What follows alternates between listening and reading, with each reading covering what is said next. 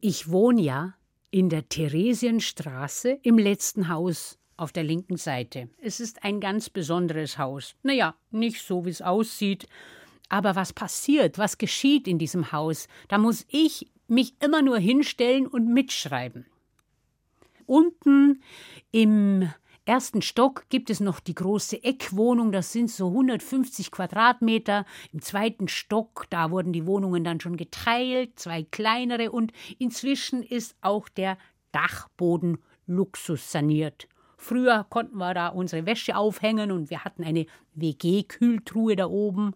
Aber jetzt jeder Quadratzentimeter in München Luxus saniert. Lift wurde natürlich eingebaut für die oben. Klar dürfen wir mitbenutzen und auch bezahlen. Ja. Eines Tages, also oben im Luxus-Apartment, da wohnten Studenten mit ganz blonden Haaren. Ich nenne ihn immer nur den Semmelblonden. Man fragt sich ja, wie sich so ein Student so eine Wohnung leisten kann, oder? Aber naja, die Eltern werden was dazugeben. Jedenfalls klingelt der Hausmeister Sturm beim semmelblonden Studenten. Der neue Lift war schon wieder kaputt, jedenfalls kreucht er hoch, klingelt und der Semmelblonde macht auf. Haben Sie es schon gehört? Der Herr Kaiser ist tot. Äh, herzliches Beileid, sagt der Semmelblonde. Na, Sie wissen schon, unser Herr Kaiser in der großen Eckwohnung im ersten Stock, der mit dem Glasauge und den zwei kleinen Hündchen, die ihm auf die Treppe pinkeln. Ja, ja, schon mal gesehen, sagt der Student. Ja, Sie sind doch Student. Ja, und? Äh, brauchen doch immer Geld. Man müsste die Wohnung ausräumen.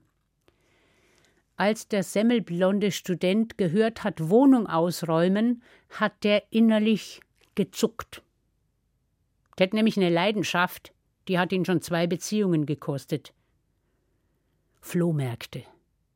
Ja, welche Frau will jedes Wochenende um drei Uhr aufstehen, damit wir um halb vier losfahren und um äh, vier in Ampermoching oder was weiß ich wo sein kann, um irgendwelche spannenden Sachen aufzutun. Also, er hat innerlich gezuckt, sich aber nichts anmerken lassen.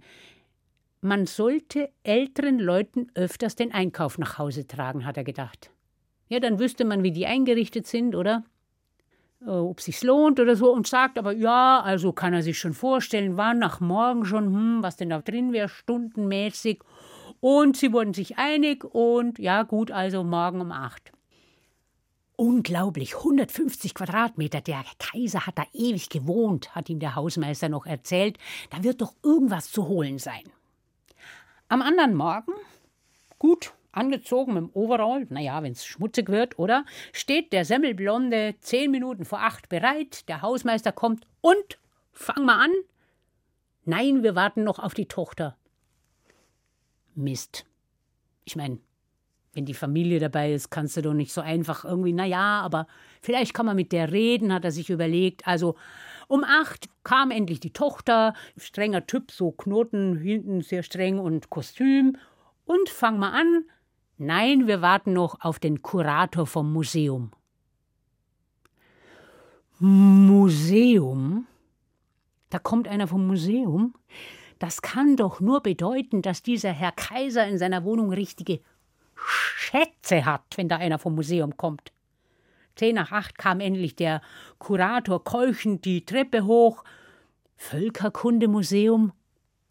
Und die Tochter und der Kurator sagen, sie gehen jetzt nach hinten und wir sollen in der Küche anfangen. Ich meine, wieso kommt da überhaupt einer vom Museum mit? hat der Student den Hausmeister gefragt. Ja, haben Sie nicht gehört? Der Herr Kaiser hat im Völkerkundemuseum gearbeitet, über 40 Jahre, und da immer Sachen mitgehen lassen und hat da anscheinend ein Museum eingerichtet. Man sollte älteren Leuten öfters den Einkauf nach Hause tragen. Ja, und jetzt wird der Typ alles katalogisieren und nummerieren und also wenigstens einen Blick will der Semmelblonde auf diese Sammlung werfen. Und geht den Gang nach hinten, so links ums Eck, und die wollen gerade die Türe zuziehen, der stellt gleich den Fuß hinein. Ein Blick ist ihm geglückt. Schwere rote Samtvorhänge, Regale vom Boden bis zur Decke und in den Regalen lauter Teufelsfiguren. Teufelsmasken, Statuetten, eine spannender wie die andere.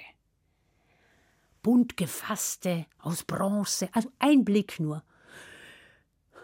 Kommen Sie, wir fangen in der Küche an, ruft der Hausmeister, und er muss jetzt mit dem Hausmeister diese klebrige Küche von so einem alleinstehenden Herrn, ich meine, ich meine, nix war in der Küche, nicht mal ein 70er Jahre Glas. Alles klebrig, komische Zuckerdosen, alles weg.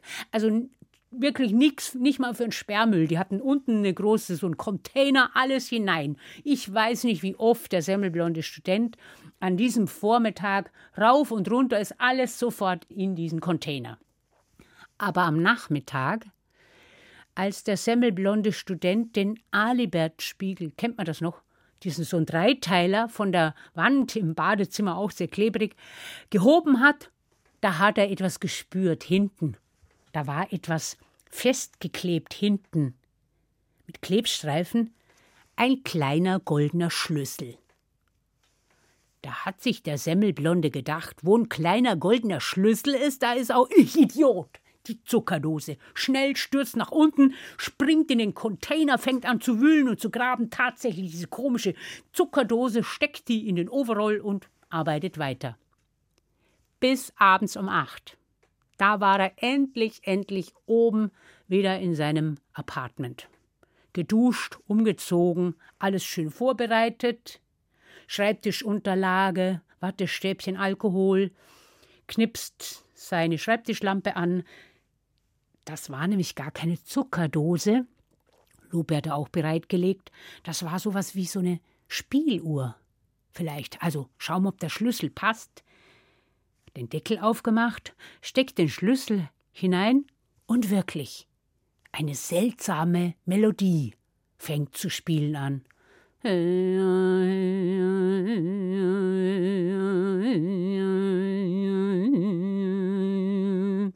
Und um ein winzig kleines Lagerfeuerchen tanzen drei kleine Teufelchen. Ein Teufelchen hat so ein Dreizack in der Hand ein Teufelchen fletscht so die Zähne und das dritte Teufelchen steht so mit der Hand auf einem Auge. Und zwischen denen ist so ein Topf auf so einem künstlichen Lagerfeuer. Im nächsten Moment stand die Spieluhr still. Er dreht nochmal den Schlüssel,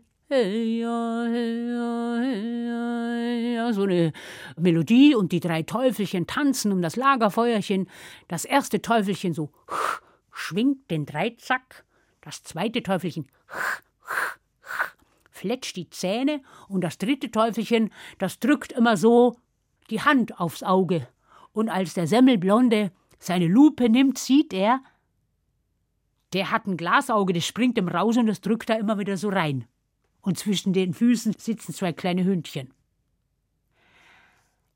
Als der semmelblonde Student den Schlüssel zum dritten Mal umdreht, hat's gemacht. Schreibtischlampe explodiert, alles dunkel. Drei Wochen später im Apartment vom semmelblonden Studenten zwei sehr verheulte Damen, eine jüngere und eine ältere. Die Ältere drückt ein Taschentuch auf ihren Mund und sagt, also, als er noch bei mir gewohnt hat, ich meine, habt ihr Streit gehabt? Wir hatten keinen Streit. Also, ich meine, der, wenn der, ich meine, der muss doch Bescheid sagen, wenn der, äh, es muss ihm was passiert sein, der ist nicht weggefahren, wir hatten keinen Streit. Und natürlich haben sie die ganze Wohnung durchsucht und diese komische Zuckerdose, aber das war ja gar keine Zuckerdose. Und da lag eine Lupe, und als sie die Lupe nehmen und schauen, da sehen sie, Drei winzig kleine Teufelchen tanzen um ein Lagerfeuer. Ein Teufelchen hat einen Dreizack in der Hand. Das zweite Teufelchen fletscht die Zähne. Das dritte Teufelchen hat die Hand auf dem Auge. Und zwischen denen, auf dem Lagerfeuer, im Topf, sitzt einer mit semmelblonden Haaren. Lust auf mehr? Zelt, Haus, Hütte, Schlossgeschichten der Podcast für Kinder und Familien auf hr2.de und in der ARD Audiothek.